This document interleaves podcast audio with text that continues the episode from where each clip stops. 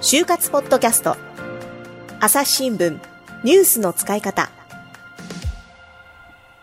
でも私もですねあのいかにこう親元から離れるかっていうことは結構テーマだったんですね、自分の中で、はい、特にただ田舎だったんですよ、私は、うん、だからやっぱ東京の大学に行くってことは、つまり実家から通えない場所ってことだったので、まあ、福山君、家は東京ですよね。はい、東京です。だからまあね、大学も家から通えたし、はい、で心配性で熱心なお母さんの、もいてと。はいいやいいお母さんなんですよすごい。あのそうですあの本当にそうそうそう感謝は本当にしてるので。そうもう本当にいやでも私自分が母親になるのでそのお母さんの期待する気持ちとかまあそれこそ息子にかけるこう思いみたいなところも正直わかるしただ福山君の気持ちもすごいわかるなって。まあ、そんなこういろんな思いとか、まあ、一方でプレッシャーのある中で一人で就活しててさっきから孤独っていう話がありましたけど、はい、やっぱり孤独の戦いだったのかな？まあそのさっきまで孤独っていう言葉を使わせていただいたんですけど、はい、その孤独っていうのはあくまで一人でやってたっていうことだけで孤独っていうふうには伝えてたんですけどその心情的にはあんまり孤独っていう感じは本当にしてなかったんですよね、はいはい、だから本当にただひたすらもう説明会聞いて ES 書いてであのウェブテスト受けてみたいなもう本当に質より量を本当にとりあえずこなすみたいな。こなすって言い方よくないな、はい、もう本当にやるっていうだけでもう本当にやってましたね。あでも確かにそのもちろん質もね量も両方高められたらそれは素晴らしいと思うんだけれども、はい、まずはとにかく質より量量をこなすっていうのもね、はい、私はありだと思いますよ。まあ、実際にそのその実際に自分がやってきて質より量だったっていうことに関しては全く後悔してないですし、そのこういう本当にまあ100社以上出したことによってそういう面接慣れだったりとか ES の書くことの慣れだったりとかそういう経験値には本当に詰めたかなと思って。まあもちろんその質と質も両方高められたらそれは一番いいんでしょうけど、うん、まあ世の中そんな上手い人いないしねまあ確かにそんなねうまく両方できる人ってそんなにいないと思ってて、はい、であればまずはそこで歩みを止めるよりは、はい、あのどんどん出してどんどん面接受けてっていうふうに経験値を積んでいくことで、まあ、質もねこう追いついてくるっていうのは本当にあると思います。はい、で、まあ、さっきからもう70社、80社エントリーシートの数で言うと100社っていう話が出ていて、はい、こうやっぱ出していく中でなんとなくでもこう見えてくるものはあったのかな？まあ、こういう業界に行きたいなとか。ねはい、なんかまあいろいろ説明会本当に業界とかジャンル問わずに受けてたんですけど、うん、まあ、だんだんそういう ES とか説明会とかそういうふうなことを経験するうちに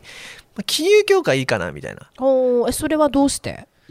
いやでもそのもともとやりたいことはなかったんですけど金融業界ってやっぱりあんまり潰れることが心配されないというか、うんはい、結構長い期間継続してできるっていうところでまあ親がすごい安心してもらえるかなっていうところで本当に金融がいいかなっていう感じだったんですけど、うん、まあ、特別金融一本だとかそういうわけじゃ全くなかったですね。じゃあまあ金融かなと思いつつもぱその解禁就活が解禁した後も、まあ、たくさんこういろいろ見て受けていくっていうところは、はい、方針としては変わらずだったんですね。そうですね、うん、まあ金融がいいかなと思い、まあ、本当に今篠原さんが言っていただいた通り本当にいろんなジャンルはいそうですね。で、まあ、今解禁の時期で3月とか4月ってなってくるとそれこそもう早い人はもう内定出てますよね。いや本当に周りは内定出てましたね。で、うん、まあ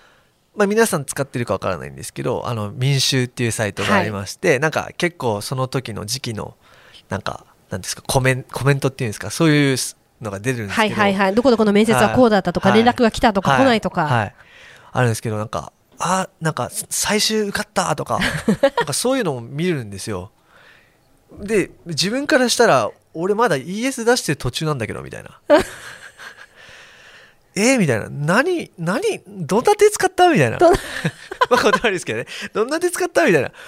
俺まだお先真っ暗ですよみたいな感じでしたね、本当に正直。そうね、はい、もう自分はまあ、ね、まだまだこれから就活のこう終わりが見えてこない中で内定だとか、はい、そういう話聞くとやっぱりちょっと気持ちもねなんかこうなえるよね。まあなまあ、なえましたね、ねまあ、本当に。いや、でもね、ちょっともう一回振り返ってみると、3年生の5月ぐらいからこう始めていて、はい、でもやっぱなかなかまあ正直、そうだね、結果がに結びつくまでにちょっと時間がかかったっていうのは、まあ、どこにこう、なんだろう反省点があったのかなって今ちょっと考えてみると、はいおそらく多分インターンからの早期選考とかにはあんまり残れてなかった感じなのかな？そうですねまあそういうお話をいただけてなかったのでなるほど。まあ多分そこかなと。一つはじゃあそこでやっぱりインターンからってどの会社もあるわけじゃないんですけど早期選考だったりとかなんかこうインターンルートみたいのがある会社がやっぱり多くて、はい。そこへのこうチャンスをつかみきれなかったのかなっていうのが一つとあとでも実際じゃあ4月になってくると今度はインターンから本選考が始まってくると思うのね、はいね。本選考の方はどうでした？状況は結構 ES とかは。もう体感結構通りましたね。結構通ってたの、はい。どれ結構どれくらい通ってたの？半分。ちょっと待って半分っていうのは待ってください。半分はね、はい。通ってないからそんなに。体体感なので。体感で半分ってよくわかんないんだけど あの大体ですね7割から8割通っていれば私は良しとしていいと思うんですね、はい。はいだけど半分だったらねもうちょっとこう通過率上げていきたいよね、まあ確かに率で言ったらあのちょっと低いかもしれないですけどなるほど。まあ、先もう何回も言ってる通り自分はもう100以上出して、はい。でそこの半分だと、まあ、実質50社ぐらいは残ってるわけですよ。確かにってなると50社分一次面接受けれるみたいな。確かにそりゃそうだ、はいあの確かにそういう作戦もありますね、はいい、っぱい出していれば仮に通過率が半分だったとしても、はい面接の日程は入ってくるので、はい、ですね。なるほ。ど。まあ、あのー私じゃあ一応ちょっとプロの立場で言わせていただくと、まあ、それも作戦としてはありです。ただやっぱり、まあ、ES の段階で、ある程度、こう、なんだろうな、まあ、上位通過って変だけど、はい上、で、まあ、ES の内容が良ければ、やっぱりその後のね、内定までつながる可能性っていうのは高まってはい。くるんですね。はいなので、まあ、たくさん出して半分通過っていう作戦は否定しないけれども、やっぱ一社ごとの ES、まあ、ES の段階でもう少し完成度を上げておくようにするというのも大事なことだよというのは、はいはいちょっとこの場ではお伝えしておきたいかなとあ思います。皆さんだそうなので、えちょっと今の話はなかったことにしていただいて。ね、いやいやいや作戦としてははいありですよ。はい。で、じゃあ一次面接いっぱい受けて、はい。そこから面接はどうでした？それが一次面接は結構勝率低かったですね。勝率が低かったはいどうしてなんでしょうか？まあ今思うともう答えは簡単なんですけど、うん本当に自分の本当にまあ学知化と志望動機だけ言えればいいかなみたいな感じで本当にやってたんですよね。うんうん。まあ、実際に例えばどこのかあの会社受けてますかって言われた時にカーよドがくありますよね、はい質問で。でカード会社の面接受けてんのに自分食品の業界受けてますみたいな。ああ全然違う業界の話をしてしまったり、はい、でも別にそこにこう共通項は別になかったんですか？よくだからカード受けてるから食品って受けちゃ受けてるって言っちゃダメってことではないと思うんだけど、まあ、なんかそういうことも。その共そうです。共通項を意識するっていうよりか自分はなんか正直さが大事だとずっと思ってたんで。なるほど。正直に言ったもん勝ちだみたいな感じで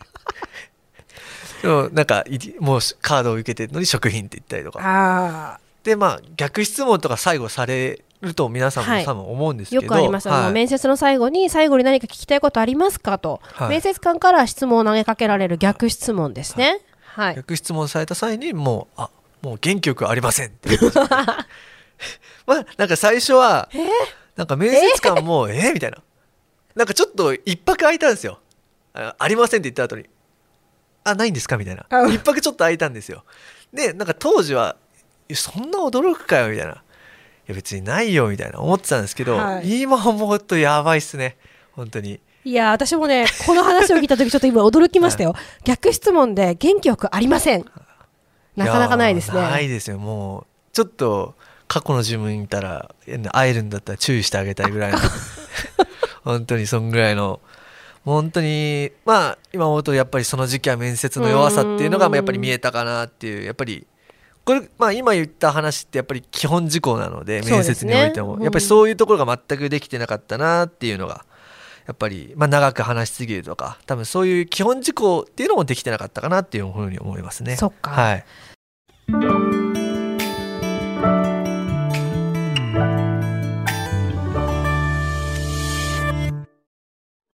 朝日新聞ポッドキャストニュースの現場から。世界有数の海外取材網国内外各地に根を張る記者たちが毎日あなたを現場に連れ出します。音声で予期せぬ話題との出会いを朝日新聞ポッドキャストニュースの現場から。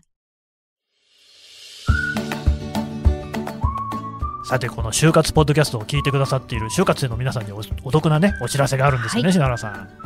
概要欄にある URL から、うん、朝日新聞デジタルの就活割にご登録いただくと、はい、就活に役立つ特典3つをプレゼントします。はい。3つあるうちの今日はね3つ目を紹介してもらいます、は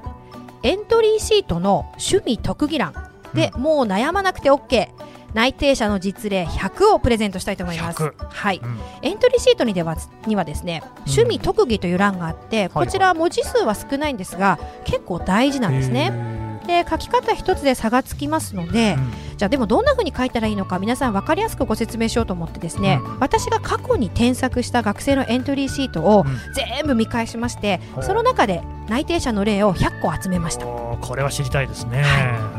い、あのまあ、今回ね特典3つご紹介しましたけれどもこれ全部あの概要欄のところから申し込んでいただきますのでぜひよろしくお願いします。はい。皆さんの就活がうまくいくように全力で応援していますそれではまた次回お会いしましょう。この番組へのご意見ご感想を投稿フォームで募集しています。概要欄の URL からぜひお寄せください。ツイッターやメールでも受け付けています。ツイッターでは番組情報を随時紹介しています。